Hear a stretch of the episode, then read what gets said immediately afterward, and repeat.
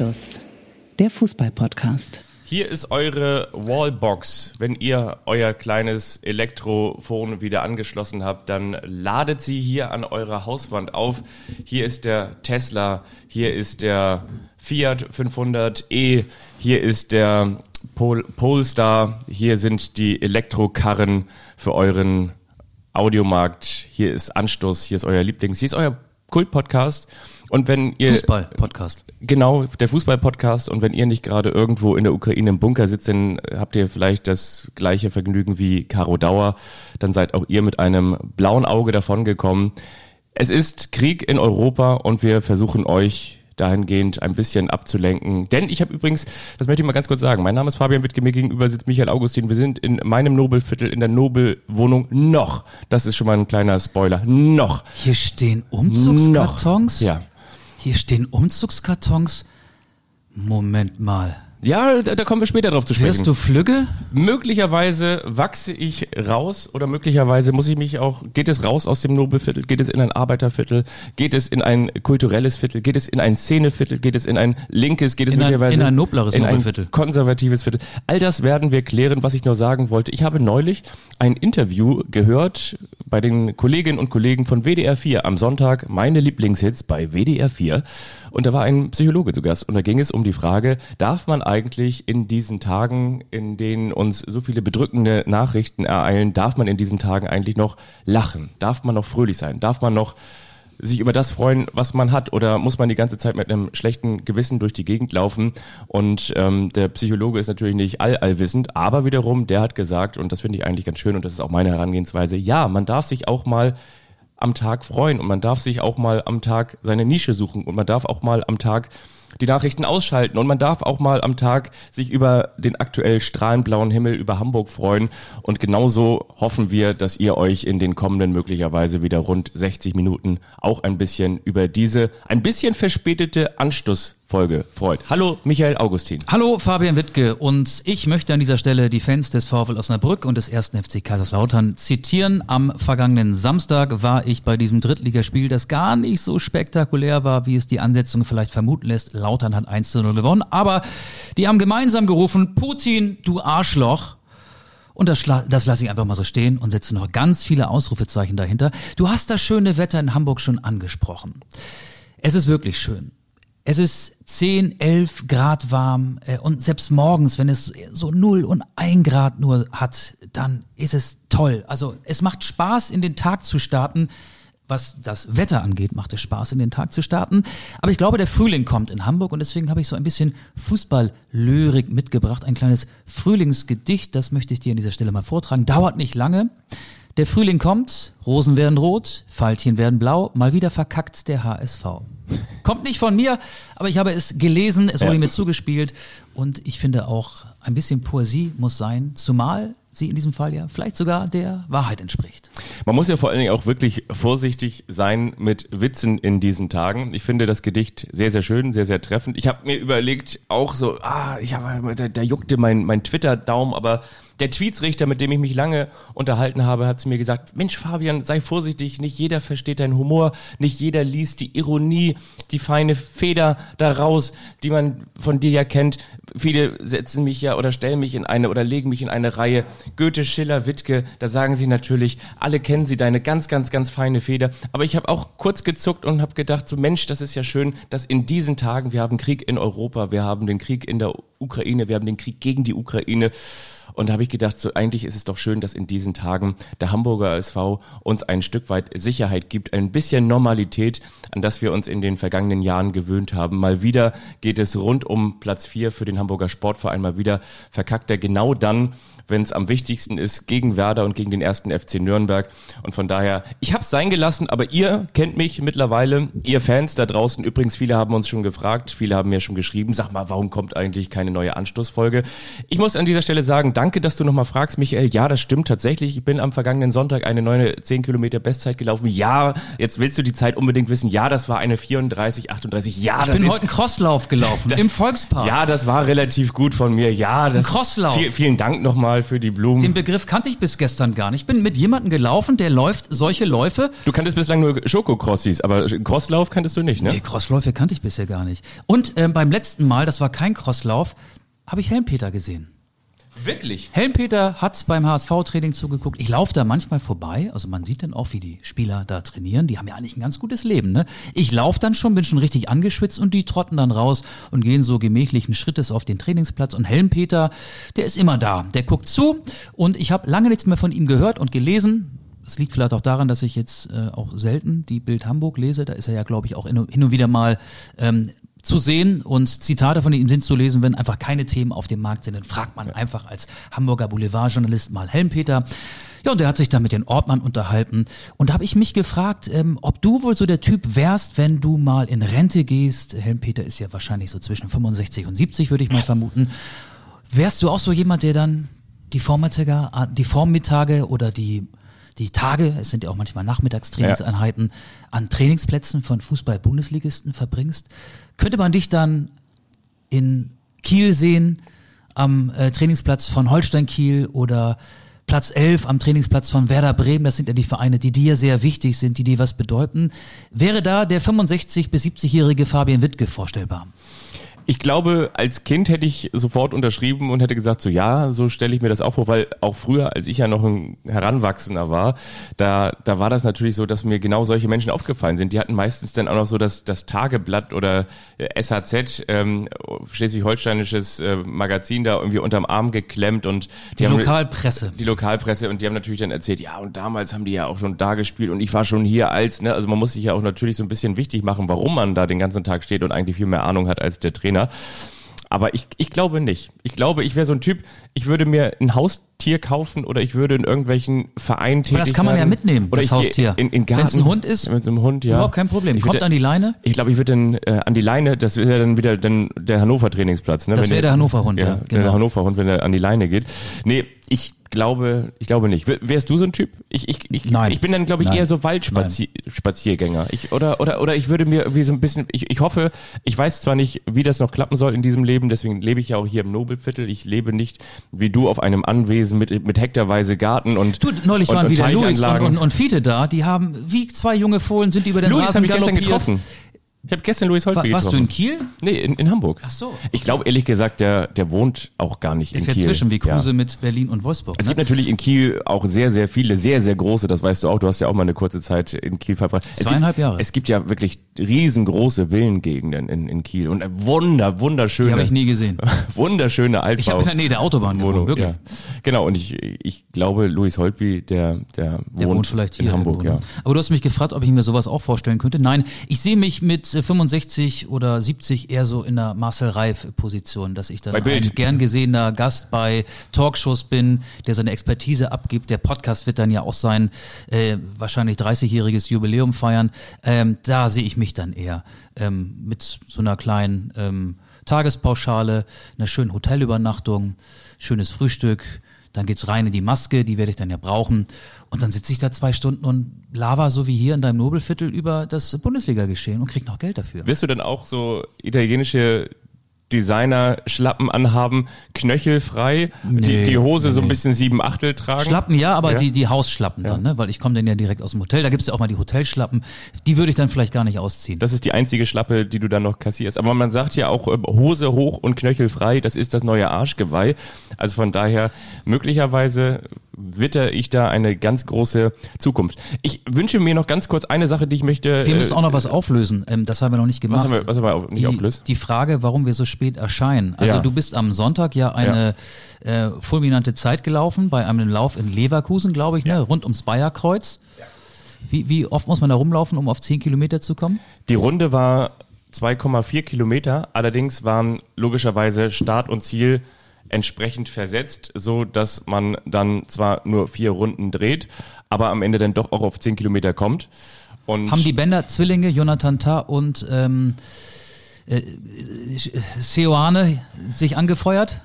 Nee, nee, nur, War Kali da? nur, nur Musa Diaby, wie du ja so schön geschrieben hast. Ja, der ist schnell, ne? Gut, dass der nicht gestartet ist, sonst wärst du wahrscheinlich nur Zweiter geworden. Ähm, genau, du hattest den Lauf noch in den Knochen. Ich habe am Montag gearbeitet. Ach, das gibt's doch nicht. Das klingt wie das Telefon. Wie kann ich das denn? Ich muss mal eben hier. Du kannst hier oben links dagegen drücken. Oder mach mal hier, ich mach das mal so. Es ist schon, es ist schon. So, so, genau.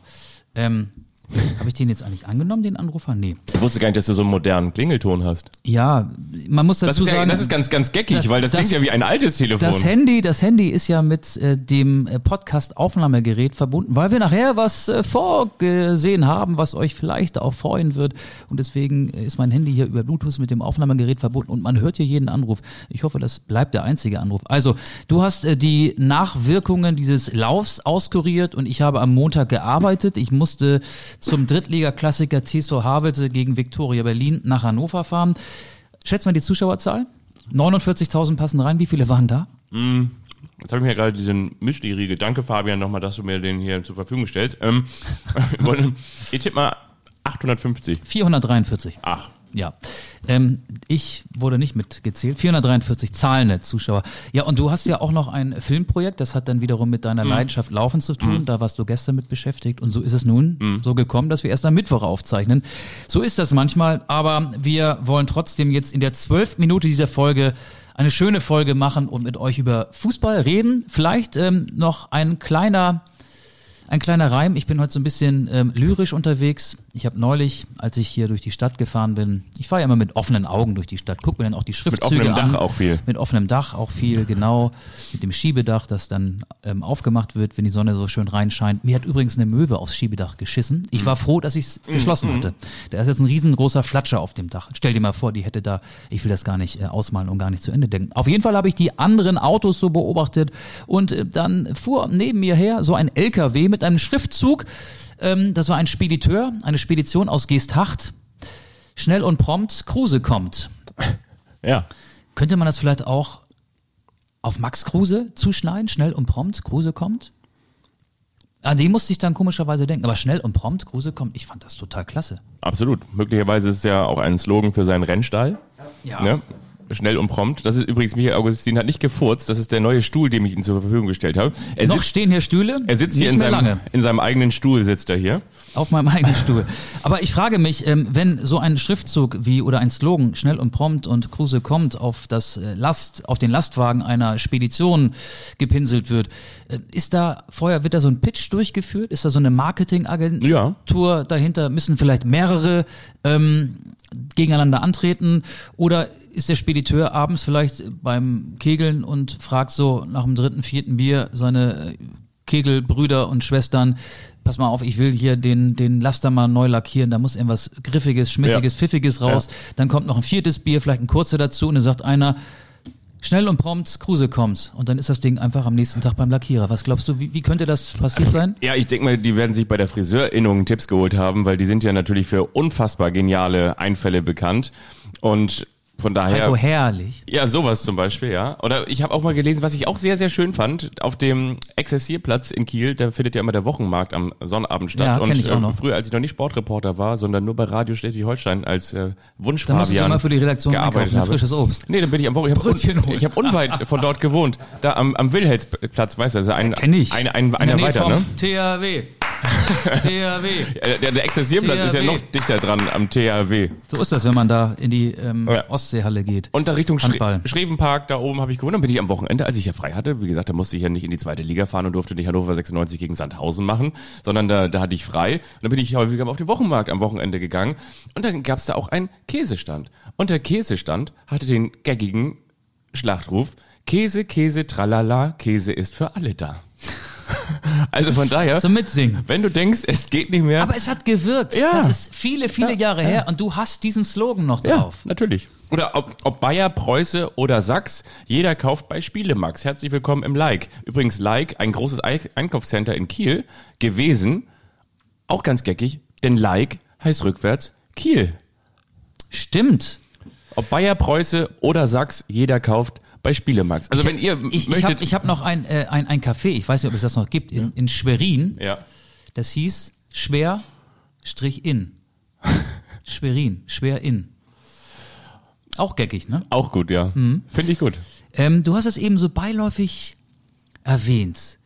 Hannover-Sandhausen, vielmehr Sandhausen-Hannover. Ja.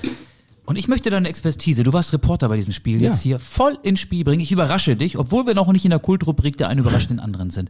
Der SV Sandhausen ist ja auf einem Aufstiegsplatz. Ja. Wenn man die Rückrundentabelle nimmt. Da ist erster Werder Bremen, zweiter der SV Sandhausen, dritter Darmstadt 98, der HSV ist siebter, St. Pauli nur zehnter.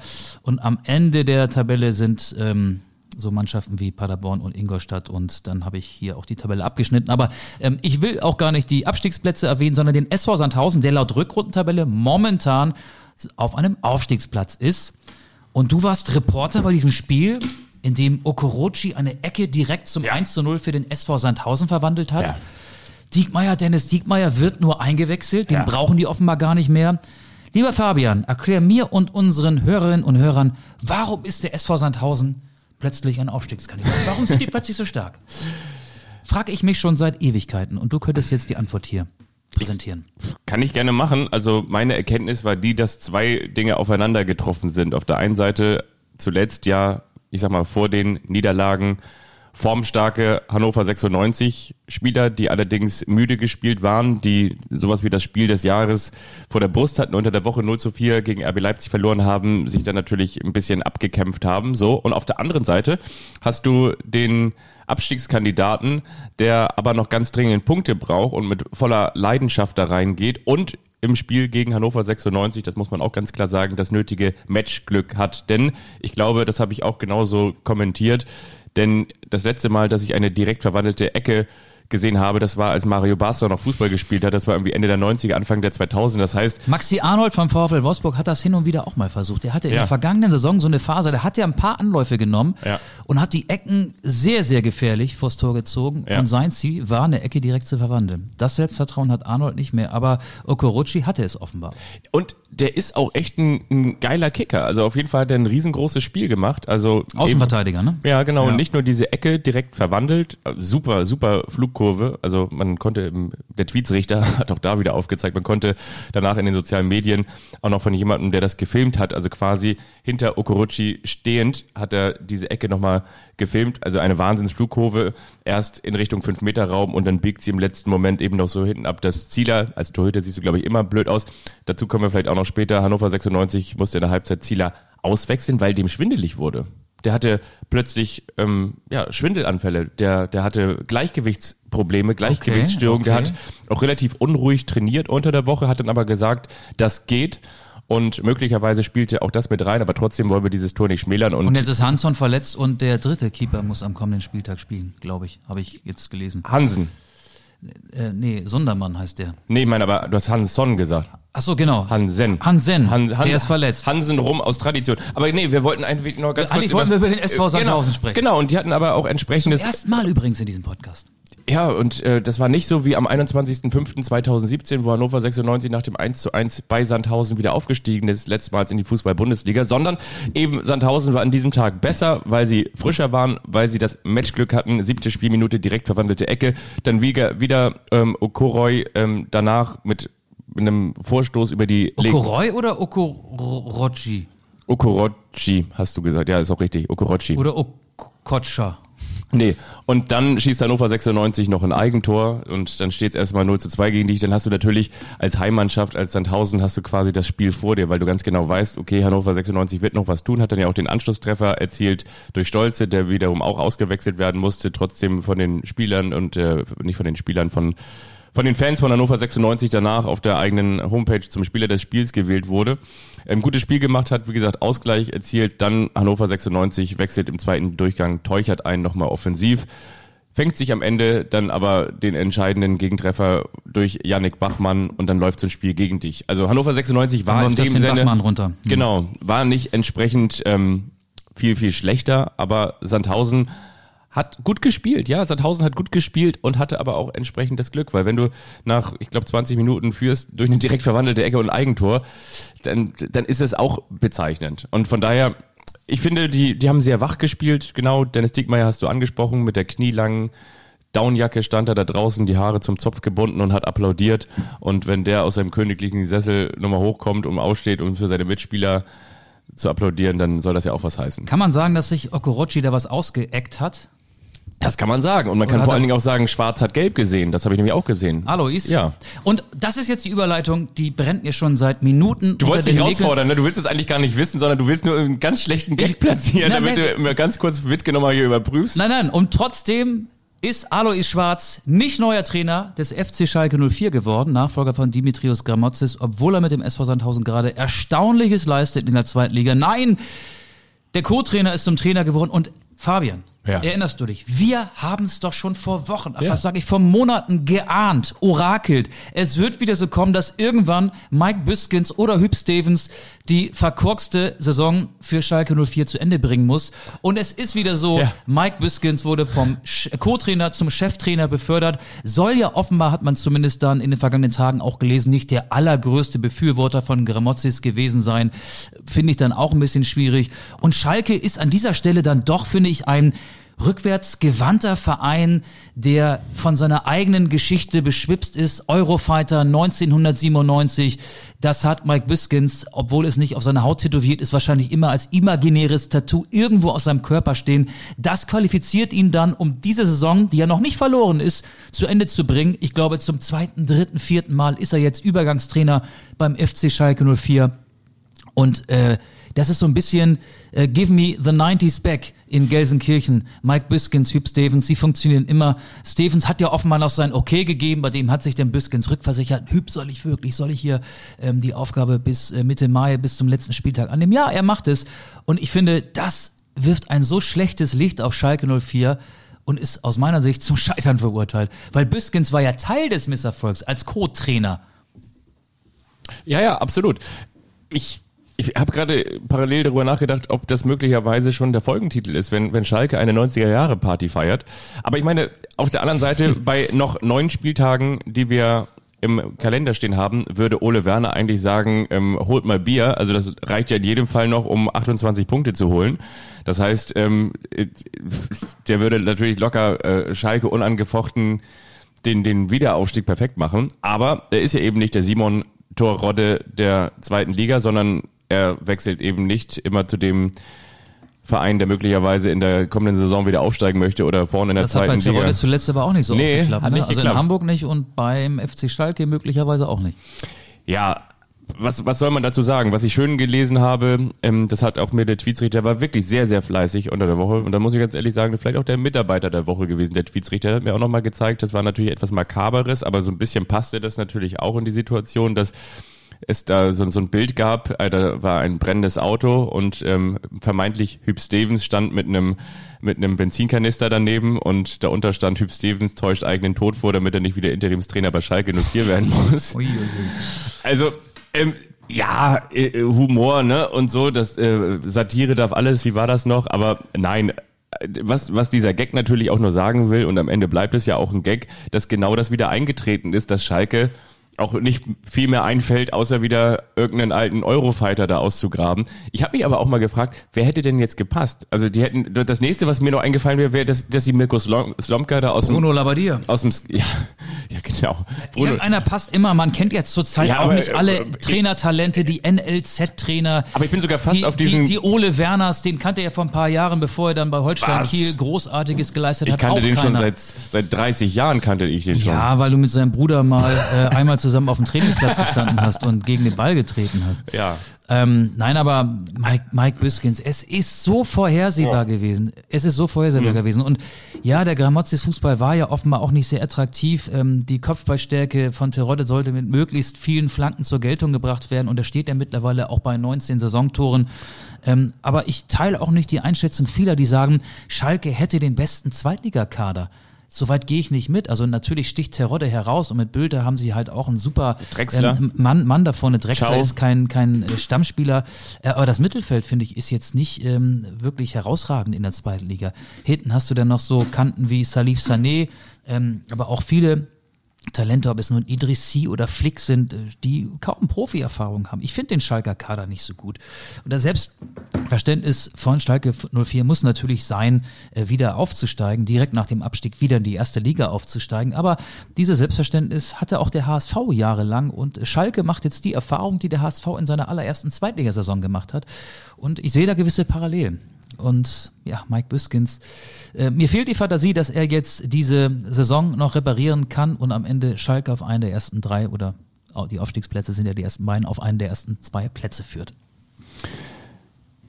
Ja, ich, ich, ich habe das im Kicker gelesen und die hatten das so sinngemäß kommentiert und das fand ich auch ganz treffend. Die Entscheidung, sich von Gramotzes zu trennen, war nicht verblüffend, der Zeitpunkt schon. Also wenn du sagst, wir trauen Dimitrios Gramotzes es nicht zu, unsere Ziele zu erreichen. Die Winterpause wäre ein sehr guter Zeitpunkt genau, gewesen. Dann hättest du ihn im, im ja. Winter. Aber das ist genau immer diese Krux, ne? Diese Krux, wenn du so so halb erfolgreich Im bist. Im Winter wurde die Gazprom-Trennung vorbereitet. Ja, aber das ist, ja, das ist so dieser, dieser alte Jens Keller-Weg, ne? Bei Jens Keller war das immer so, den, den musstest du eigentlich entlassen, aber dann ist er in der Champions League doch nochmal wieder eine Runde weitergekommen damals auf Schalke. So. Und dann, äh, der, der, der stand irgendwie schon, schon siebenmal hatte der Concierge seine Koffer vor die Tür gestellt, bis sie dann gesagt haben, okay, na gut, äh, komm, in, in der Champions League ist er jetzt wieder weitergekommen. Das heißt, ähm, als Zweitligist musst du natürlich, das hat Hannover 96 ja auch genau damals so gemacht. Die hatten ja Stendel. Genau, die hatten Daniel Stendel geholt, den künftigen ja, Schweizer Meister. Ja, als ja, da müssen wir eigentlich auch noch drüber sprechen.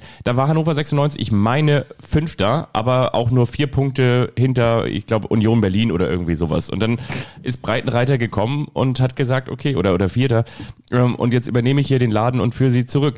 Das aber, ist aber ich und, finde, und ich weiß noch, das war eine Entscheidung damals vor allen Dingen, weil Stendel natürlich auch einer von Hannover 96 war. Genau, das, das, das ist ein entscheidender Punkt und Daniel ja? Stendel hatte, glaube ich, vier Spiele. Ja. Nach, er kam ja, er folgte auf Thomas Schaf und ja. hat dann von diesen vier Spielen, glaube ich, noch eins gewonnen. Vielleicht waren es auch ein paar mehr als vier Spiele. Er hat auf jeden Fall ähm, Spieler aus dem NLZ integriert und hat da so eine kleine äh, Euphorie in diesen feststehenden Abstieg hinein äh, gezaubert. Und bei Gramozis war es ja so, er war ja der Abstiegstrainer ja. von Schalke 04, hat er von Christian Gross übernommen und hat ja auch viele, viele Spiele verloren. Es hat mich damals schon gewundert, dass Schalke ja. Gramozis den direkten Wiederaufstieg zugetraut hat. Und es gab hier und da ja auch Rückschläge in der Hinrunde.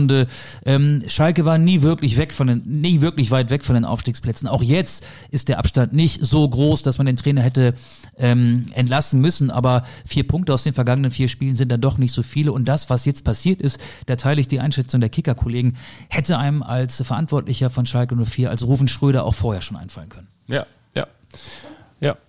Und wir sind natürlich auch der Podcast, der wenn man sie, wenn man so einen Arsch quasi im Gesicht hat, und zwar so einen Arsch, der jetzt so gerade auf so ein großes Pferd wieder aufsteigen möchte. Man, wie, wie meinst du das? Jetzt? Ja, du, man sieht so ein, stell dir das so vor du hast ein großes Pferd und jemand auf so einem, auf so einem Ponyhof, auf so einem Reithof, auf so einem Gestüt und dann hat man da schon den Sattel draufgepackt und man kann dann so ähm, das, auf das Pferd aufsteigen und du und der eine tritt da schon in der Seite in diese eine Steig, Steigbügel in den Steigbügel rein kommt aber mit dem Arsch nicht ganz hoch. Und man steht da von hinten und dann drückt man diesen, diesen großen, kräftigen Arsch, der ja meistens noch größer wird in so einer Reiterhose, den drückt man mit nach oben. Und so war das ungefähr, wie wir das mit André, deswegen sage ich das ja auch, Breitenreiter gemacht haben. Den haben wir hier durch Anstoß auch wieder quasi aufs richtige Pferd gesetzt. Der wird jetzt Schweizer Meister und mit Ole Werner, den wir ja auch seit Jahr und Tag verfolgen und schon häufiger zu Gast haben, mit dem ist es auch so. Also, liebe arbeitslose Bundesliga-Trainer. Das hätte Lutz Pfannstiel auch passieren können, lieber, aber der wollte ja nicht. Lieber Michael Fronzek,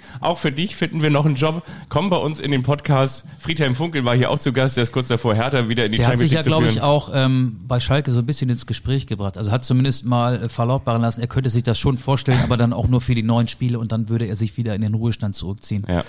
Meinst du jetzt Funkel oder Fronzek? Nee, Funkel. Friedhelm also, Funkel. Ja. Friedhelm Funkel. Am Tag der Entlassung ploppte irgendwie der Name Funkel auf. Also irgendein Zitat wurde so interpretiert, dass er als Schalke-Trainer vorstellbar Und, und ohne Witz, wenn die, wenn die Funkel geholt hätten, die wären mit dem krachend in die erste Liga aufgestiegen. Bin ich mir ganz sicher. Und, und das, das, genau das wäre das Richtige gewesen. Ach, das weiß ich Doch, nicht. Doch, ganz sicher. Ich weiß es nicht. Ich weiß es nicht. Der, der, wenn, wenn der Feuerwehrmann den Friedhelm schon im Namen trägt, dann kann doch der Mannschaft gar nichts passieren. Friedhelm, Freude, Eierfunkel. Jetzt haben sie den äh, Biskins ist ja auch nichts anderes als ein Feuerwehrmann. Aber er ist das, was Friedhelm Funkel nicht ist. Eurofighter 1997. Damit ist man als Schalker lebenslang geadelt. Und damit ist man auch berufen, den Verein immer mal wieder trainieren zu dürfen. Hast du Lust auf eine der zahlreichen Kultrubriken, die unser Podcast zu bieten hat? Sind wir da schon angekommen? Sind wir mittlerweile, ist, war das das schon aus dem aktuellen Tagesgeschäft? Ich muss mal ganz kurz gucken. Ja, so ganz aktuell sind wir ja nicht. Wir sind ja jetzt so im Sandwich, ne, zwischen diesen Spieltagen. Ja. Normalerweise erscheinen wir am ja, Montag direkt nach dem zurückliegenden Spieltag. Jetzt müssen wir auch so ein bisschen schon nach vorne gucken. Und auch das ist nicht ganz so einfach. Vielleicht haben es einige mitbekommen. Es wird noch Pokal gespielt, obwohl so große Mannschaften wie der FC St. Pauli, Bayern München und Borussia Dortmund inzwischen ausgeschieden sind. Holstein Kiel möchte ich nicht vergessen. Werder Bremen ist auch nicht mehr dabei. Äh, viele andere Mannschaften auch nicht. Aber es gab ja zwei Halbfinalbegegnungen, die ausgelöst worden sind in der Sportschau am vergangenen Sonntag. Gespielt werden sie am 19. 19. und 20. April. Und wir werden natürlich nicht Fabian Wittke und Michael Augustin, wenn wir nicht jetzt schon wüssten, wie die Spiele ausgehen. Und deswegen sind wir jetzt bei dieser Kultrubrik angelangt. Passt mal auf. Meine Damen und Herren, liebe Podcast-Freunde, seid ihr bereit? Die Kultrubrik ist zurück. Denn hier kommt das Schlagzeilen. Orakel, Orakel, Orakel, Orakel, Orakel. Nicht wahr? Wir sagen euch jetzt, wie die Spiele ausgehen und was ihr an dem nächsten Tag, also dann am 20. und 21. April in den Zeitungen lesen werdet. Fabian, schieß los. Sehr, sehr gerne. Ich freue mich auf die Überschrift, die in der Mopo steht. Und damit kommen wir zu der Begegnung Hamburger SV gegen den SC Freiburg. Streichquartett spielt an Elfi vor. 4 zu 0 beim HSV. Jetzt winkt Freiburg der große Titel. Streichquartett spielt an der Elfi vor 4 zu 0 beim HSV. Jetzt winkt Freiburgern der große Titel. Ich habe mich übrigens auch in die äh, Redaktion der Mopo, der Hamburger Morgenpost, hineingedacht, hineingefühlt und rausgekommen ist bei mir folgende Schlagzeile. Ach du Schlotterschreck, Freiburger Verteidiger köpft den HSV raus. Ach du Schlotterschreck, Freiburger Verteidiger köpft den HSV raus.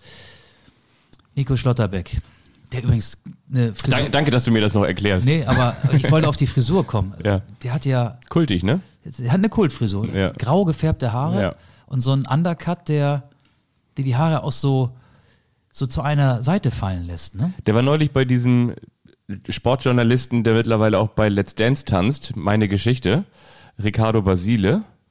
Weißt du so? Basile Von Miriuta, ne? ne? Aber der hat doch lange Haare und auch viele davon, oder? Genau, und der war bei ihm zu Hause. Der war bei, bei Schlotterbeck zu Hause.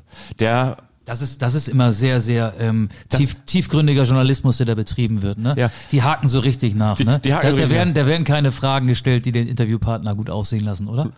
Gar nicht. Nee, gar nicht. Aber ich muss ganz ehrlich sagen, ich hätte nicht, ich hätte wirklich nicht gedacht, dass man eine, eine Wohnung, wenn man auch so viel Geld zur Verfügung stehen hat, aber das muss ja auch nichts bedeuten. Aber ich wusste gar nicht, dass man eine Wohnung wirklich so hässlich einrichten kann. Also, äh, nimm uns mal so ein bisschen mit. Was, was steht da? Also stehen da auch so wie bei dir Umzugskartons? Die sind da nicht hässlich, die sind in deinem Fall ja absolut äh, Nein, das zweckmäßig. ist, das ist natürlich auch irgendwie ein bisschen respektlos und natürlich ist das auch totale Geschmackssache. Aber das war so eine, so eine, eine Dachgeschosswohnung, aber eher so eine Dachgeschosswohnung, wie man sich so einen ausgebauten Dachboden in so einem Jugendzimmer vorstellt. Und dann standen da so, ähm, so Ikea-Schränke und wenn man, ähm, wenn man äh, im, im Super, im Supermarkt sag ich schon, wenn man bei, bei H&M an der, äh, in dem Bereich, wo man die ganzen Garderoben sieht, die Sachen, die man nicht kaufen möchte, dann wieder zurückhängt. Dann steht da doch so ein Kleiderständer, ne? Dann Ja. hängt, man die Ja, da so, so rein. Und so ein, Den hatte er? Und so ein, so ein hässlicher Kleiderständer stand da mitten im Raum und da hingen dann die ganzen Trikots, die er irgendwann mal sich ertauscht hat. Dann hing da so ein Trikot von Manuel Neuer, von, keine Ahnung was, Niklas Süle und so weiter und so fort. Aber so ganz, so ganz lieblos auf so einem hässlichen alten Kleiderständer. Und dann hatte er sich, und das hatte ihm Marco, Marco sag ich, da sind wir jetzt wieder bei Max Kruse, hatte er so einen, so einen Spieltisch, einen Spieletisch. Und ich wusste gar nicht, dass es sowas gibt. Also da, merkt man jetzt auch, dass wir alt werden. Und zwar gibt es einen, einen Tisch, der ist so groß wie ein Wohnzimmertisch, der ist auch so hoch wie ein Wohnzimmertisch. Der ist aber quasi, wenn du so möchtest, wie so ein großes iPhone. Also das ist ein digitaler Tisch. Und Okay. Du kannst auf diesem Tisch dann Roulette spielen, Karten spielen, keine Ahnung, alles Mögliche spielen. Eine Playstation fürs Sofa. Ah, die, sie sind ja immer fürs Sofa, ne?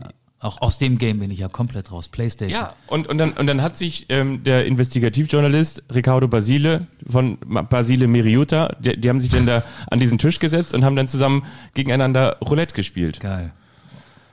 Und ähm, Ja, irgendwie musst du ja die 45 Minuten oder vielleicht 50, 60, vielleicht auch nur 30 vollkriegen. Was mich noch interessieren würde, hing an der Wand äh, der ähm, Kicker-Starschnitt von Altin Rakli und Uwe Wassmer. Nee. Nee? Aber von Harry de Gever und Alain Sutter. Ah, okay, das Ja. dachte ich mir. Ich finde das ja immer interessant, so in Fußballerwohnung reingucken zu Total. können. Ich war selten in einer, ich glaube sogar noch nie. Ähm, aber ich könnte mir auch vorstellen, dass die Wohnung auch schöne Ecken hat, weil du suchst dir einen Raum aus, vielleicht auch als Nico Schlotterbeck, überlegst vorher, wo lasse ich denn das Kamerateam rein? Ja. Welche privaten Einblicke lasse ich zu? Oder haben die in der ganzen Wohnung gedreht? Die haben in, also die war auch gar nicht so groß. Also der wohnte, wenn ich das richtig in Erinnerung habe, mit seinem, mit seinem Bruder zusammen. Mit ähm, Kevin. Kevin, Kevin. ja, ja. Kevin. Kevin, Kevin, Kevin. Und der, genau, und die haben sich das da so, so aufgeteilt. Die haben ein bisschen gesucht und dann haben die da diese Wohnung gefunden und Ja. Am Bächle, Freiburg hat ja das Bächle. Ja. Freiburg ist eine wunderschöne Ja. Stadt, finde ich. ja, das stimmt.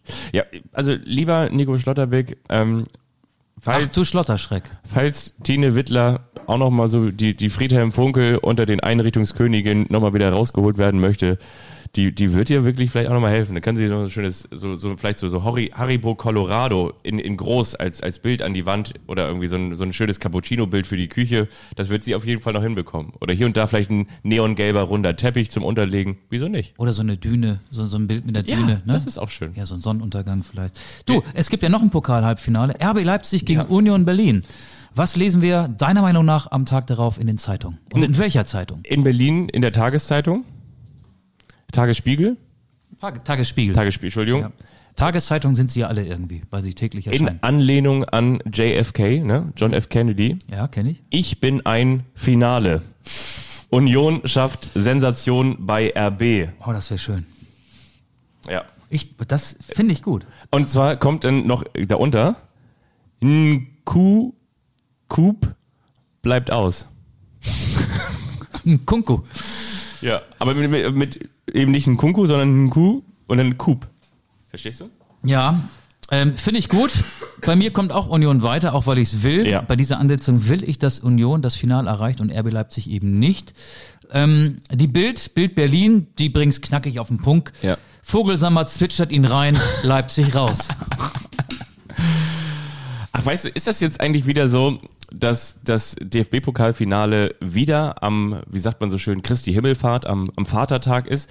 Weil, wo du gerade von rein zwitschern ist, das Nee, das ist am 23. Mai, glaube ich. Ein Samstag. ein Samstag. die ein Saison, Samstag die, im Mai. Die Bundesliga-Saison geht am Wochenende vorher zu Ende. ja. 14, 15, 16 ist das. Nee, 14, 15, ne? Ja, dann ist es halt sieben Tage später. Also Okay. an dem Samstag nach dem Okay. letzten Bundesligaspieltag. Oder habe ich da jetzt Mist erzählt? Wir googeln das mal. Ich, und ich weiß, ich weiß, Ich wer, google das mal. ich weiß, wer bei HSV gegen Freiburg Reporter ist. Ich, Ja. unter anderem. Das stimmt. Mit Hab- Jörg Tegelhütter hab und ich Mats heute, Mikkelsen. Habe ich heute auch erfahren. Äh, freut mich. Kurze Anreisewege. Das, da kann ich zu Fuß hin. Oder äh, nicht zu Fuß, mit dem Fahrrad. Da, das ist wirklich schön. Ähm, also, dass ich da so einen kurzen Weg habe. Das gefällt mir. Ähm, Pokalfinale Berlin. Wir sind ja auch ein Servicedienstleister. Dafür schätzen uns ja auch einige Hörerinnen und Hörer. Deswegen würde ich jetzt einfach mal herausfinden, wann das Pokalfinale stattfindet. Es findet am Samstag, den 21. Mai 2022 statt. Und da werden der SC Freiburg und Union Berlin aufeinandertreffen. Das haben wir beide ja gerade eben so festgelegt. Und würde dieses Spiel bei RTL übertragen werden, dann wäre das ein Mylight. Aber das ist eben nicht so und deswegen ist es auch nicht richtig. Du, ähm, ich habe ja so ein bisschen mir so ein paar Zitate aufgeschrieben. Ähm, ich habe ja vorhin schon mal die Fans des ersten FC Kaiserslautern und des VfL Osnabrück zitiert. Du weißt äh, auch ähm, oder kennst dieses Zitat, das ich jetzt mal vorlesen möchte. Wir haben den SV Sandhausen im Podcast gehabt, das kommt selten vor. Und äh, jetzt kümmern wir uns um eine weitere Zweitliga Maus, eine graue Maus sogar, um den FC Erzgebirge Aue. Ähm, dessen Trainer Pavel Dotschew hat aber einen sehr interessanten und sehr, ja wirklich äh, humorvoll und zutreffenden Satz gesagt, Ja. angesprochen auf den Ukraine-Krieg. Ich habe gar nicht gewusst, hat Pavel Dotschew gesagt, dass der Blauwal durchschnittlich ein ein Meter großes Arschloch hat und das ist nicht das größte Arschloch der Welt. Ja. Das finde ich gut. Finde ich sehr gut. Ich weiß zwar nicht, was er gegen Jumbo Schreiner hat, aber naja. Nein, ich finde das, ich finde das auch gut. Ich hätte dem auch gar nicht jetzt so viel. Ich will gar nicht. Raum gegeben. Nee, gar nicht so viel. David Raum, den findet übrigens Kultbaumi gut. Kultbaumi hat gesagt, David Raum schlägt die besten Flanken der Bundesliga nach dem 0 zu 1 seiner Kölner gegen die TSG Hoffenheim. Ja. das ist doch genau das, was wir auch nach unserer Wolfsburg-Reise festgestellt Ja. haben. Raum ist einfach eine richtige Bereicherung für die erste Liga und ein toller Außenverteidiger. Das stimmt. Ja. Absolut. Ähm, du wolltest noch was sagen? Ich habe auch schon wieder den nächsten Gedanken im Hinterkopf. Hat dann wiederum mit dem Blauwal und dem größten Arschloch Nee, zu dann, tun. dann bitte du. Ich habe übrigens hier oben, das kommt auch in die große Kiste, in meinem riesengroßen Bücherregal steht auch noch, was ist was, Wale und Delfine. Und da kann man das natürlich nachlesen. Deswegen habe ich natürlich auch diesen, diesen Tiefgang schon gehabt, wie Pavel Dotschew. Also ich wusste das natürlich auch, dass es dieses große Arschloch gibt, aber auch noch weitere. Ähm, aber gerne mehr zu, zu, zu, zu, zu Fischen und Delfinen, zu Säugetieren Ja, im zu Meer. Arschlöchern mehr oder weniger. ja. Ich, ich war ja 2019, ich glaube, es war im November, da war ich in der Ukraine. Der VfL Wolfsburg spielte seinerzeit dort in Lviv, Lemberg an der ukrainisch-polnischen Grenze.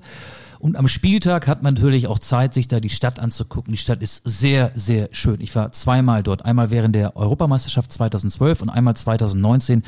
Ähm, die Karpati Lviv war nicht der Gegner des VfL Wolfsburg. Ich glaube, die haben gegen Kharkiv gespielt.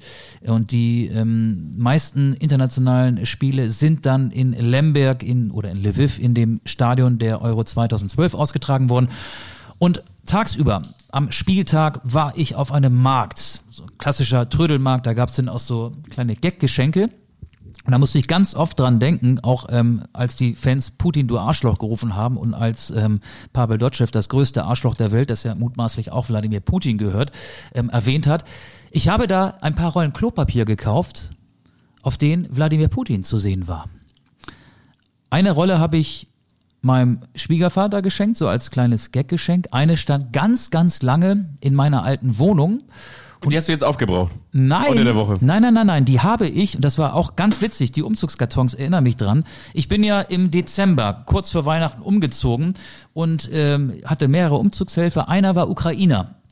Und der ging ins Badezimmer, weil er, was macht man da? Er musste mal. Ging ins Badezimmer und sah die Rolle Klopapier, kam mit der Rolle Klopapier raus und meinte, kann ich die haben? Das ist ja total witzig. Ich bin Ukrainer. Da habe ich gesagt, natürlich kannst du die haben. Und so eine Ja, Rolle. und weißt du was, und das ist nämlich das Ding. Und dann ist er damit wieder in die Heimat gefahren und hat die nämlich in seinem Garten gehisst. Er hat die Klopapierrolle mit Wladimir Putin drauf gehisst. Und deswegen ist der Krieg ausgebrochen. Und warum ist der Krieg ausgebrochen? Weil du ihm diese Rolle Klopapier gegeben hast. Dankeschön nochmal. Jetzt Michael. machst du mir ein schlechtes Gewissen. Nein, Wie komme aber, ich aus der Nummer wieder raus? aber das ist trotzdem eine, eine witzige Geschichte. Ähm, bist, du, bist du mit der Geschichte schon durch? Weil dann habe ich auch noch eine kleine Mit der bin Anregung. ich schon durch. Die nächste Kultrubrik klopft ja hier vehement Nee, an ja. die Tür. Sofort. Ich möchte noch ganz kurz erzählen. Ich bin ja im vergangenen Jahr bei der PAN, nicht Pandemie, sondern paneuropäischen Fußball-Europameisterschaft ganz viel in St. Petersburg gewesen. Und auch das ist etwas, das, das erreicht mich jetzt emotional immer wieder, immer wieder diese Woche, wenn ich davon höre. Und das kommt mir ehrlich gesagt auch ein bisschen in der Berichterstattung zu kurz. Die natürlich zeigen wir alle Solidarität in den Farben Blau und Gelb und natürlich ähm, widerfährt den Ukrainern ein riesengroßes Leid und das kannst du damit gar nicht nur beschreiben, sondern Das, ist Wort natürlich- Katastrophe ist angebracht und zwar nur da und in keiner Sportberichterstattung. Katastrophale Pässe, sowas will ich alles gar nicht hören gerade. Ja, ja. Es gibt äh, eine Katastrophe, die im Herzen Europas stattfindet, in der Ukraine gerade. Und was ich sagen möchte, ist, dass ich natürlich trotzdem auch ganz viel in diesen Tagen an diese Menschen denke, die das in Russland alles gar nicht wollen, die jetzt auch von den Sanktionen betroffen sind, weil ich meine, wir sprechen immer noch von, das hat Jan Böhmermann neulich so schön gepostet, hat gesagt, so wann werden wir eigentlich in der Berichterstattung Präsident gegen Diktator austauschen? Das ist ja einer, der überhaupt gar nicht Wenn es nach mir ginge, sofort. Genau, der jetzt ja nicht sein Volk fragt, ähm, was haltet ihr davon? Ähm, ihr könnt mich gerne wählen und was haltet ihr davon, wenn ich uns einfach mal einen Staat nach dem nächsten wieder zurückhole? Was ich nur sagen möchte, ist, dass die Menschen, also gerade in Städten wie St. Petersburg, in, in Moskau, aber ich, in diesem Fall rede St. ich Petersburg ist, muss man dazu sagen, wahrscheinlich die westlichste Stadt Russlands. Ne? Also ja, auch weil sie äh, geografisch gar nicht so weit von Finnland entfernt ist. Man ist innerhalb von zwei Stunden in Hamburg mit dem Flugzeug und St. Petersburg ist überflutet von vielen, vielen Touristen. Wochen, Ende für Wochenende, ne? Und da, genau das wollte ich nämlich gerade sagen, Michael, wenn du mich jetzt nicht gerade unterbrochen Ach so, hättest, Entschuldigung. dann, dann hätte ich nämlich genau das gesagt, weil ich genau an diese Menschen denke. St. Petersburg ist eine sehr junge, eine sehr westliche, eine sehr liberale Stadt. Es gibt da Stadtteile wie Little Amsterdam. Du kannst ganz toll asiatisch da essen. Äh, Es ist eine eine Stadt, eine, eine, eine Studentenstadt. Es fließt natürlich der der Fluss, die die Neva von der Ostsee kommt vom vom finnischen Meerbusen ähm, am Ende durch ganz Russland bis runter. Und da denke ich eben auch an die Menschen, die das alles eben nicht befürworten, die es ganz klar ablehnen, die, wenn sie auf die Straße gehen, in Kauf nehmen, dass sie in Gefängnisse gesteckt werden und so weiter und so fort. Und da denke ich irgendwie auch daran, dass noch nicht mal ein Jahr her ist das. Äh, vor nicht einmal einem Jahr konnte man sich das alles nicht wirklich ausmalen. Ähm, Politexperten werden natürlich sagen, doch äh, hätte man sich vielleicht auch ausmalen können. Ihr wisst, glaube ich, was ich meine. Ähm, ich konnte mir das nicht ausmalen. Ich bin damals als, äh, als freier Journalist ähm, durch St. Petersburg gegangen und habe über die, die Zustände, auch ein bisschen über die Corona-Ignoranz, wir haben, glaube ich, in diesem Podcast auch viel darüber gesprochen, Ja. berichtet. Und, und plötzlich, ähm, und plötzlich Zwölf Leute im Fahrstuhl, Ja. zwei mit Maske, dein Kollege und du und der Rest dicht Ja. an dicht ohne Maske, ne? Ja, und jetzt ist das quasi alles obsolet und ähm, jetzt sind die Umstände einfach ganz anders, sind sie ganz katastrophal. Du hast es auf den Punkt gebracht. Das, das geht mir auch irgendwie wieder durch den Kopf. Ich habe als, als Mitbringsel, das kommt jetzt wahrscheinlich auch in die Umzugskiste oder kommt auch in die Wegschmeißkiste, aber irgendwie ist es vielleicht auch ein Relikt in Gedanken an noch gute Tage in Europa. Ich habe noch zwei so Emaille-Tassen, die habe ich mir als, als Mitbringsel mitgenommen, auf denen steht St. Petersburg drauf. So, weißt du, das ist irgendwie, die, die stehen bei mir, da gucke ich fast jeden Tag drauf. Noch hast du alle Tassen im Schrank. Nicht mehr lange. Nee. Nicht mehr lange. Ich habe auch noch eine, ähm, jetzt, jetzt, ja, das ist auch eine ähm, Geschichte, die mit dem Ukraine-Krieg zu tun hat. Wir haben ja auch Kontakte in andere Redaktionen ähm, und in einer Fernsehtalkshow war neulich eine ähm, Mitarbeiterin einer Menschenrechtsorganisation zu Gast. Also die wurde zugeschaltet aus Moskau und ähm, die Redakteure sind ja mit diesen Menschen vorher in Kontakt und danach natürlich dann auch und man bespricht sich, man telefoniert, man schreibt in Nachrichten, WhatsApp-Nachrichten oder auch E-Mails hin und her. Und nach der Sendung war diese Frau längere Zeit nicht erreichbar und dann nach einer Weile doch wieder.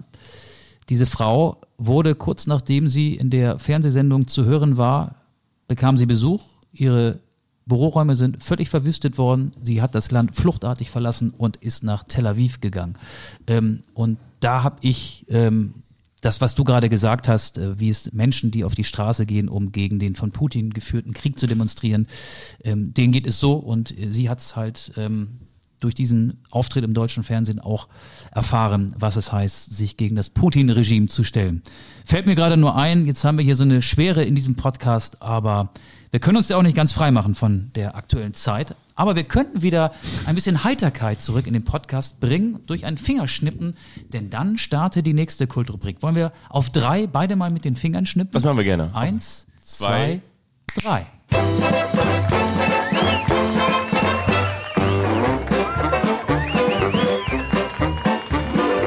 Das ist der eine, der überrascht den anderen. Und wiederum der andere, der weiß nichts davon.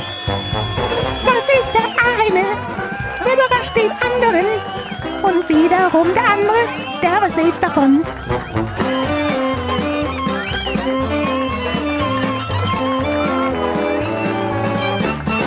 Der eine überrascht den anderen. Und wie immer ist die Frage, Und wie wer immer- fängt an? Ist die gute Laune zurück? Wer fängt an? Du, ich habe gerade eben angefangen, dann fängst du jetzt an. Ja, wir haben noch gar nicht über den Big City Club gesprochen. Stimmt. Arne Friedrich Ist weg. ist weg. Viele hätten vielleicht gedacht, Teil von Korkut ist weg, aber der soll ja in einer emotionalen Ansprache auf Deutsch und Englisch seine Herr Tana dazu angeregt haben, äh, vielleicht mal zu laufen und ein bisschen mehr zu geben. Ansonsten könnte es sein, dass sich Hertha BSC im Mai aus der Fußball-Bundesliga verabschieden muss. Ich habe das absolute Hertha-Kult-Quiz vorbereitet. Was hat er noch ganz kurz gesagt? Irgendwie so sinngemäß, ich bin scheißegal, irgendwie es geht um den Verein, jetzt haut man Schlag rein, so sinngemäß, oder? Genau, so, so ähnlich. Also Ja. verkürzt kann man es, glaube ich, so Ja, darstellen. ja. Ähm, wir machen ein Hertha-Quiz. Gerne. Wir müssen über Hertha reden, weil es Hallo, Hertha, Hertha, Hertha ich, schlecht mal, geht. ich muss ganz ehrlich sagen, nochmal ganz kurz, Michael, ähm, ihr habt ja damals, was habt ihr alles geschimpft, als ich ähm, bei Facebook Schluss gemacht habe mit der Berliner Hertha, aber jetzt muss ich natürlich sagen, ähm, ich bin, weiß Gott, nicht das größte äh, Missgeschick, was der, was der Berliner Hertha in den vergangenen Jahren widerfahren ist. Und äh, ähm, ich muss nur sagen, ich wünsche natürlich, dass all den Fußballfans vor allen Dingen natürlich, dass all das Missgeschick auch wieder ausgebügelt wird, denn Hertha ist ein, ist, Hertha ist ein super Verein, ne? Ähm, der, der Jonathan, der hat auch super, der Johnny hat, hat gut gespielt und ähm, alles Gute, euer Jürgen. Howie. Jonathan Klinsmann. der das, war sein, das war sein Vater, Jürgen, mit Vornamen. Eine kenne ihn noch als den Vater des äh, Sommermärchens 2006. Was glaubst du, wie viele Spiele hat Hertha in der laufenden Saison eingesetzt? 33, 23 oder 27? 27. 33. 33. 33 Spieler schon eingesetzt. Welcher der aktuellen Hertha-Spieler hat deiner Meinung nach den höchsten Marktwert? Suazerda, Niklas Stark oder Santiago Ascasiba? Stark, Askasiba und Serda. Ah, ja, wahrscheinlich Suazerda, oder? Stimmt, Ja. 12 Millionen Euro. Ja. Ich hätte sogar noch gedacht, dass es eigentlich Toussaint ist. Ja, der hatte mal, hat mal viel gekostet. Zu dem kommen wir auch noch. Okay, ja. Aber der hat aktuell nicht den höchsten Marktwert. Okay. Quelle Transfermarkt.de, Ja, so fair okay. muss ich sein. Ja, ja, ja, ja. Taifun Korkut ist ja immer noch Hertha Trainer, kein so erfolgreicher. Zwölf Spiele hat er die Hertha in dieser Saison gecoacht. Wo liegt sein Punkteschnitt? Das ist mehr so eine Schätzfrage. Was glaubst du, wo liegt der Punkteschnitt bei Taifun Korkut?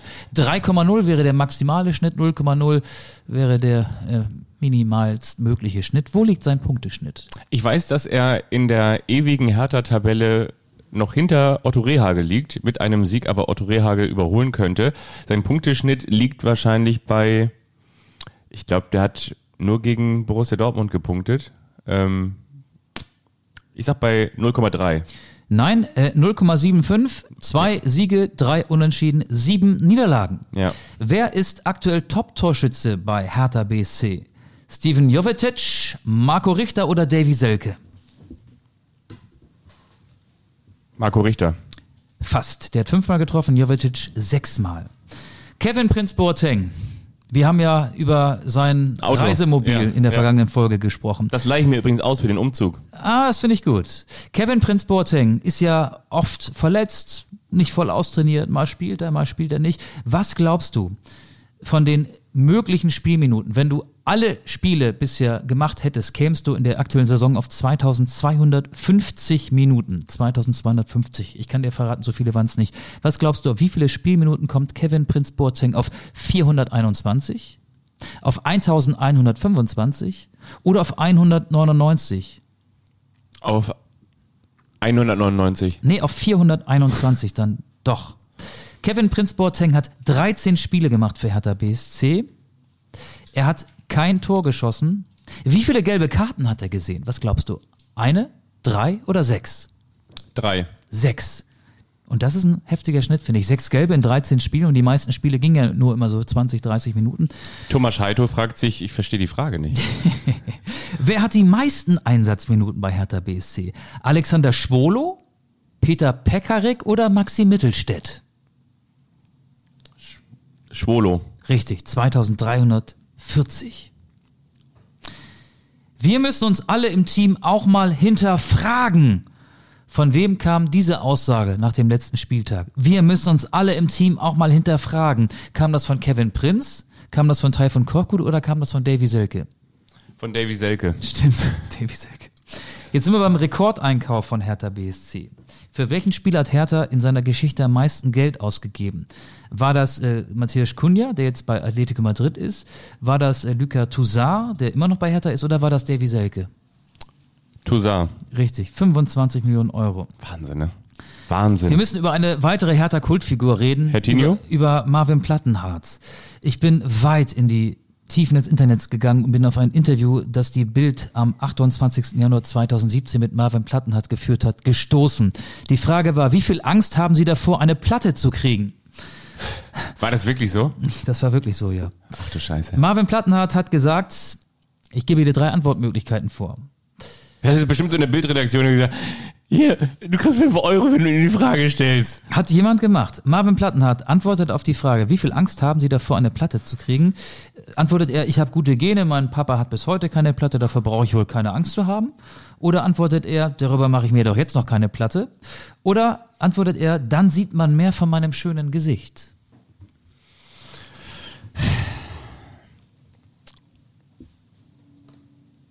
Ach, das ist alles so blöd. Ich sag die letzte Antwort. Nee, er hat die erste gesagt, ich habe gute Gene, mein Papa hat bis heute keine Platte, davor brauche ich wohl keine Angst zu haben. Aber wenn jemand gute Gene hat, dann war es doch eigentlich Edgar Gen. Aber ich muss dazu sagen, dass es doch, wenn ich richtig aufgepasst habe, ähm, dass es doch eigentlich so ist, dass man die Gene von dem Papa der Mutter hat. Also das heißt, selbst wenn sein Vater gute Gene gehabt hat, dann ist das doch eigentlich auch völlig egal. Und wenn Das, er das, das übersteigt meine Kompetenz, deswegen wenn er eine. Platte haben soll, dann kann er mal zu mir gehen, dann kann ich ihm eine Platte von den Stones zum Beispiel geben oder eine Platte von David Bowie oder Oder von Bob Dylan, Blowin' in the Wind, das ist mein Beitrag für die Spotify-Liste, ein weiterer Friedenssong, Ja. Blowin' in the Wind von Bob Dylan, unsere Spotify-Liste, die so heißt wie dieser Podcast Anstoß. Die Bonusfrage, die es noch gibt für Ja. dich, kann ich eigentlich weglassen, ich stelle sie trotzdem. Wer hat mit Hertha auf Facebook Schluss gemacht? Hakino, das war natürlich ich. Muss natürlich sagen, ich bin äh, Joey Löw, euer Bundestrainer. Ich bin's Berti, Berti Fuchs. Ah, nee, wie heißt ich nochmal? Hakino, ich heiße ja Jürgen. Jürgen Klinsmann. Ich habe mit, mit, mit Facebook das beendet, weil das macht man so aus Kalifornien. Das war das Hertha-Quiz für alle Hörerinnen und Hörer in der Hauptstadt. Auch zum Ausschneiden, Einrahmen und zum Sammeln. Vielleicht bald als Sticker-Album. Fabian, ich finde, du hast dich gut geschlagen. Ja. Jetzt bin ich mal gespannt, was du mit mir vorhast. Ich möchte mit dir über die verbleibenden DFB-Pokal-Halbfinalisten sprechen. Und zwar reden wir da vielleicht über einen der großen Favoriten, über den SC Freiburg. Wir haben die Begegnung in unserem Schlagzeilen-Orakel euch genannt und das Ergebnis natürlich auch schon preisgegeben. Die Frage ist, wie erfolgreich war der SC Freiburg? Und ich möchte von dir wissen, lieber Michael Augustin, was waren denn die größten Erfolge des SC Freiburg im DFB-Pokal? Hast du da eine Vorahnung oder müssen wir so ein bisschen näher rankommen? Sollen wir ranrobben? Was glaubst du zum Also Beispiel? Freiburg, der einzige Verein, der von den vier verbliebenen Halbfinalisten den Pokal schon mal gewonnen hat, war der HSV. Das letzte Mal 1987 gegen die Stuttgarter Kickers im Berliner Olympiastadion. Ja, das war ja noch nicht Auch die mit einem Schlotterbeck im, Bleiben- äh, auf, auf dem Rasen. Das Bleiben- war Nils, der Onkel von, von Ble- Kevin bleiben- und von... Bleiben Sie, bleiben Sie, Ich, ich büch's gerade aus. bleiben Sie bitte. Freiburg war noch nie im Pokalfinale. Freiburg war aus meiner Sicht auch noch nie im Halbfinale. Behaupte ich einfach mal. Viertelfinale war Endstation. Stimmt das? Nein, bleiben Sie bitte bei der Frage. Joschka Fischer ist mein Name. Schreiben Sie es rein. Michael Augustin ist schuld. Ja, Sie beschuldigen. Nee, 2013 war der SC Freiburg schon einmal im Halbfinale. Ah, guck an. Also das heißt, der SC Freiburg erlebt in diesem Jahr genauso wie in 2013, sagt man sein Ballyhoo, ja, ne? Sie lebt, erlebt eine große Zeit. Und weil wir gerade dabei sind, habe ich mir überlegt, was ist denn in der Bundesliga das größte Erfolgserlebnis des SC Freiburg gewesen? Kannst du dich daran zurückerinnern? Ein dritter Platz und die damit verbundene Qualifikation für den UEFA Cup. Sehr, sehr gut. Die Das Saison war- kann ich dir aber nicht mehr sagen. Macht auch nichts, 1994, 95. Schauen wir auf Union Berlin. Was war der größte Erfolg des ersten FC Union Berlin aus Köpenick? Der Gewinn des FDGBB-Pokals, dieses DDR-Pokals, ähm, logischerweise dann vor 1990. Man könnte auch sagen, der Bundesliga-Aufstieg, aber Union war schon mal im Pokalfinale. Das wollte ich wissen, Gegen genau. Bayer Leverkusen rausgeflogen, Ja. äh, nicht rausgeflogen, verloren, Ja. verloren. Das war 2001, 2002 irgendwie Das so. war ganz genau 2001 und der größte Erfolg oder zu den größten Erfolgen der Bundesliga zählt der Aufstieg und die Qualifikation natürlich dann für die Conference League. Das ist ja richtig. Ja, ja, dann okay. schauen wir doch nochmal auf den größten Erfolg, auf die größten Erfolge, vielleicht mache ich es damit auch schon ein bisschen einfacher, des Hamburger Sportvereins im Der DFB-Pokal. größte Erfolg, der Gewinn des Europapokals der Landesmeister 1983. Der Sie weichen wieder aus. Es um Pokalsieger, den- ja? der HSV gewann 1987 zuletzt den Pokal. Richtig. Und 3-1 gegen die Stuttgarter Kickers. wie häufig insgesamt? Insgesamt ähm, fünfmal, würde ich sagen. Na, da gibt's doch dieses alte Lied. Sechsmal deutscher Meister. Dreimal Immer Pokalsieger. Immer erste Okay. Liga. Ja. Fake News. Fake News. Dreimal natürlich. Dreimal ist richtig und zwar auch zuletzt vollkommen richtig 87, davor 75, 76 und davor 62, 63 und die größten Erfolge in der Bundesliga haben wir damit auch aufgezählt. Das waren die sechsmal deutschen Meisterschaften. Die waren aber ja nicht alle in der Bundesliga, die Meisterschaften. Viele waren auch vorher schon. Siehst du, guck mal, da kommt der alte, da kommt der alte St. Pauli-Oper von ihm. Der sitzt da, da oben auf dem, auf dem Balkon in seinem, in seiner Wohnung im sechsten Stock und kräht wie so eine Krähe darunter. Ja, das war aber auch noch vor Gründung der Bundesliga, ne? Und jetzt kommen wir zu deinem Lieblingsverein. RB Leipzig hat auch schon den einen oder anderen Erfolg gefeiert. Und zwar im DFB-Pokal. Was denkst du? Was waren die größten Erfolge Ja, von die waren Leipzig? zweimal im Finale und haben zum Glück zweimal verloren. Wann war das denn? Ja, letztes Jahr ne, gegen Borussia Dortmund verloren Ja. und dann haben sie auch mal gegen die Bayern verloren. Das war? Das war, jetzt sind wir im Jahr 2022, sie waren dann 2020, war ja Eintracht Frankfurt gegen die Bayern im Finale 2019. Richtig. Das ist vollkommen richtig. Ich finde, dieses kleine DFB-Pokal-Quiz hast du gut gemacht. Aber ich wäre auch nicht Fabian Wittke, wenn das schon alles Jetzt kommt noch was Fieses. Nee, jetzt kommt, On was, top. jetzt kommt was Schönes. Ich habe die Zeit, in meine Schränke zu schauen, ob da noch alte St. Petersburg-Tassen stehen. Ich habe die Zeit, meine alten Was ist was Bücher rauszuholen. Und ich habe die Zeit, Schubladen auszuräumen. Und weil ich schon länger Sportreporter bin und immer, wenn man einem Sportreporter ein Geschenk machen möchte und ich weiß, was man ihm schenken soll, dann schenkt man ihm ein blödes Fußballquiz. Und ich habe tatsächlich das kleine Pocket-Fußballquiz in einer Schublade gefunden. Kannst du sofort zum Recycling Das- aufbringen. das- Davon habe ich so viele Das- das ist noch- ausgemistet. Guck mal hier. Ich bin ja auch vor gar nicht allzu langer Zeit, also im Dezember, umgezogen. das ist noch eingeschweißt. Sieht aus wie eine Schachtel Zigaretten. Das ist Die könntest du übrigens auch wegschmeißen. Das ist noch eingeschweißt hier. Das mache ich jetzt auch, dieses Fußballquiz, weil ich möchte dir, wir spielen wieder das alte Spiel, ich stelle dir so lange eine Frage, bis du eine Antwort falsch Wir beantwortest. dürfen nicht vergessen, dass du auch noch einen Song auf unsere Spotify-Liste packen ja, musst. give, Anschluss. give heißt- Peace a Chance. Give Packen- Peace a Chance. Packen wir rauf. Ähm, müssen wir machen, ist natürlich völlig klar. Imagine hatten wir, glaube ich, schon raufgepackt. ja, und nie wieder Krieg von Tokotronic auch. Und ich möchte, ich wünsche mir noch von Caravan von Van Morrison in der remasterten 2013er Version. Van Morrison. Ja. So, und ich habe währenddessen dieses wunderbare Pocket-Fußball-Quiz geöffnet und Ich könnte noch mal die Fans des VfL Osnabrück und des ersten FC Kaiserslautern zitieren, falls du noch ein bisschen länger brauchst. welches deutsche Team feierte 2009 seine Premiere in der Champions League? A. Stuttgart, B. Wolfsburg, C. Hertha. B. Wolfsburg. Ja. Das ist richtig. Was nahm die deutsche Nationalelf 2010 vor der FIFA-WM in Südafrika auf? A. Ein WM-Song, B. Ein Theaterstück oder C. Ein Hörbuch? Ey, das äh, müsst ihr ja nicht wissen. Das war das erste große Fußball. Ich war vor Ort, äh, Ja. aber äh, also ich, ich musste jetzt nach dem Ausschlusskriterium verfahren, nach Ja. dem Ausschlussprinzip. Äh, WM-Songs haben haben sie unter Jupp Derwal, unter Helmut Schön Ja. und äh, auch unter Franz Beckenbauer aufgenommen. Nein, kein WM-Song. Oder war das die Zeit, ähm, diese, diese Retro-Zeit, dass man sagte, ey, WM-Songs sind doch wieder cool. Theaterstück, nein, äh, ein Hörbuch auch. Es muss ein WM-Song gewesen sein. Die WM-Songs der Nationalelf, unter anderem Fußball ist unser Leben 1974 und wir sind schon auf dem Brenner 1990 mit Udo Jürgens, sind legendär. 2010 aber sprachen die WM-Kicker einen Kinderkrimi als Hörbuch ein. Ah. Guck mal, und schon wieder was gelernt. Schon Herrlich. Das war das kleine Fußball-Pocket-Quiz. Wir schauen mal. Ja, ich werde wirklich in absehbarer Zeit dieses wunderschöne Nobelviertel verlassen und endlich von meinem hohen Ross absteigen und ähm, dahin ziehen, wo. Willst du jetzt schon deine neue Adresse ähm, durchgeben? Nee. Nee, nee. Da musst du ja auch die Anstoß-Fanpost hin. Das stimmt. Das, das machen wir dann, wie sagt man so schön, wie hatte meine Oma gesagt, das machen wir bei Zeiten. Aber du wolltest einfach nur mal erwähnen, dass du bald umziehst. Ja, weil ich glaube, die Leute sich gefragt haben mit den Umzugskartons. Genau, ich ziehe bald um und äh, wenn wir aus der neuen Wohnung senden, dann, dann hört ihr das natürlich, weil dann riecht es noch so ein bisschen nach Farbe, dann riecht es nach, nach frischem Teppich, den wir verlegt haben. Auge äh, wird dann ein bisschen außer Atem sein, weil er natürlich die ganzen Umzugskartons darüber ge gehievt hat. Weil, weil, weil wenn er, wenn er auf etwas Bock hat, dann auf, auf Umzug. Aus eigener Erfahrung. Nein, also so, so viel. schlimm war mein Umzug gar nicht. Nee.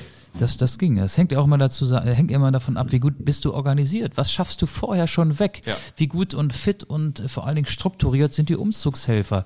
Wen hast du am Tag des Umzugs oder in den Tagen danach? Wie handwerklich geschickt bist du? Ähm, hast du ein Klavier? Ja. Was steht denn da hinten? Ist das ein Klavier? Das ist ein Klavier. Ja, das ist schwierig. Tja. Also Klaviere sind sehr, sehr unbeliebt bei Umzugsunternehmen. Das muss ich immer sagen. Kommt so kurz vor oder kurz nach, je nach Tabelle, je nach Tabellenstand, je nach Spieltag nach, nach und vor Waschmaschine und Trockner ne? und Kühlschrank. Ja, sowas mussten die Umzugshelfer bei mir nicht tragen, weil die Ja. Sachen waren bereits vorhanden und blieben in der alten Wohnung. Ähm, aber ja. Ich möchte noch eine kleine Geschichte erzählen. Ja, gerne. eine ganz kurze, klitzekleine Geschichte. Ähm, Bekannte von mir, Bekannte, mit denen ich auch mal zusammengearbeitet habe, die haben mir wirklich sehr, sehr imponiert. Das waren drei Beachvolleyballer, unter anderem Markus Böckermann, der war Olympiateilnehmer 2016.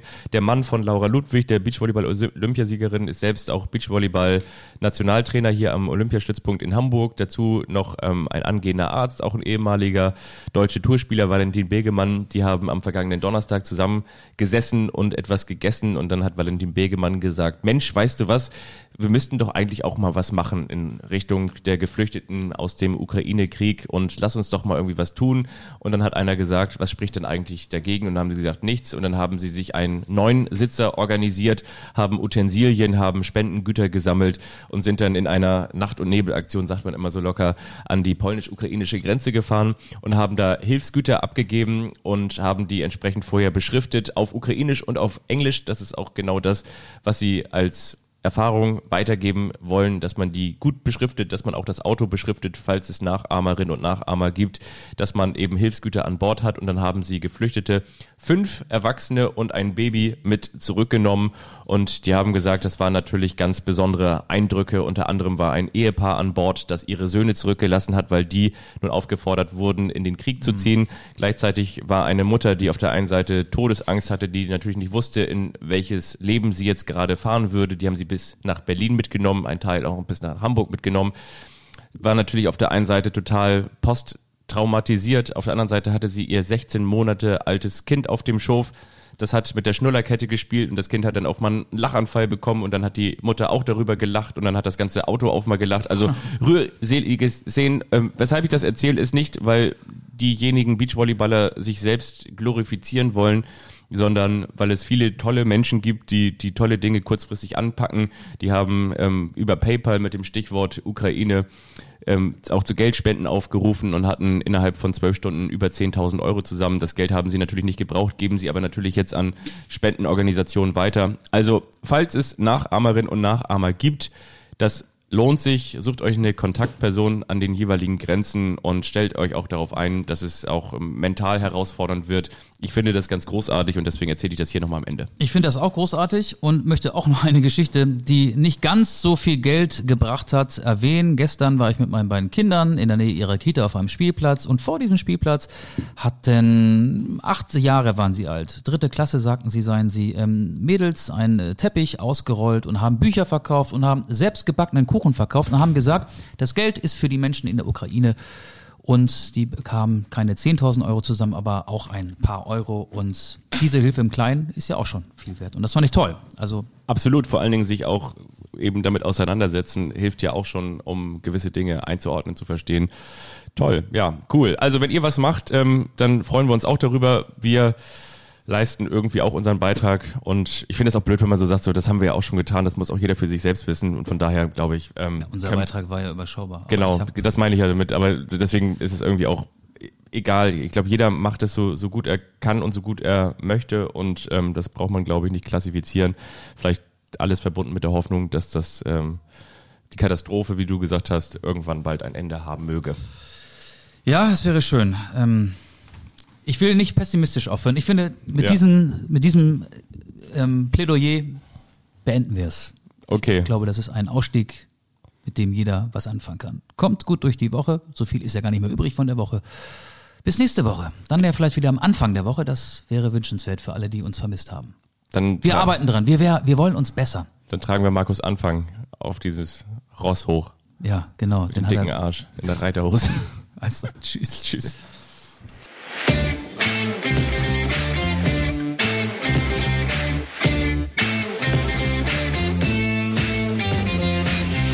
Anstoß, der Fußball-Podcast.